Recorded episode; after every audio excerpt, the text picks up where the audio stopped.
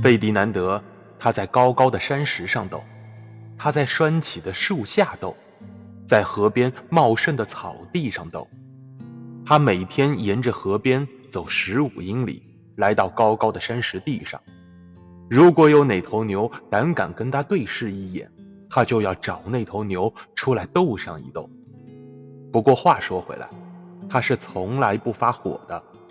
说他不发火，其实也没全说对，因为他心里其实还是冒起一股火的，只是他自己也不知道为什么要发火。他不会想为什么他的心里老是有股火。他是一头品种极其优良的牛，他天生就爱争斗。你猜他最后怎么了？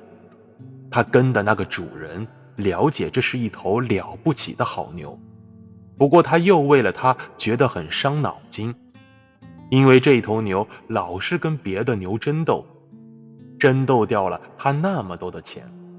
一头牛本来值一千多块的。但是跟这头好牛斗过以后，就只值不到两百块了，甚至有时候还值不到这个数呢。